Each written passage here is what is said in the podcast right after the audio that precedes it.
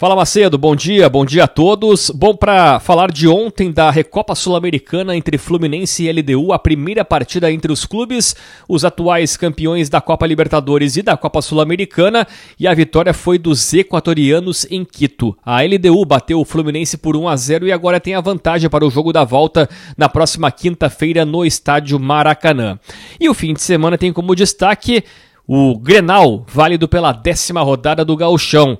O Inter encara o Grêmio às 6 horas deste domingo no estádio Beira Rio, clássico de número 441 com arbitragem de Anderson Daronco. Mas esta décima rodada também tem neste sábado três jogos.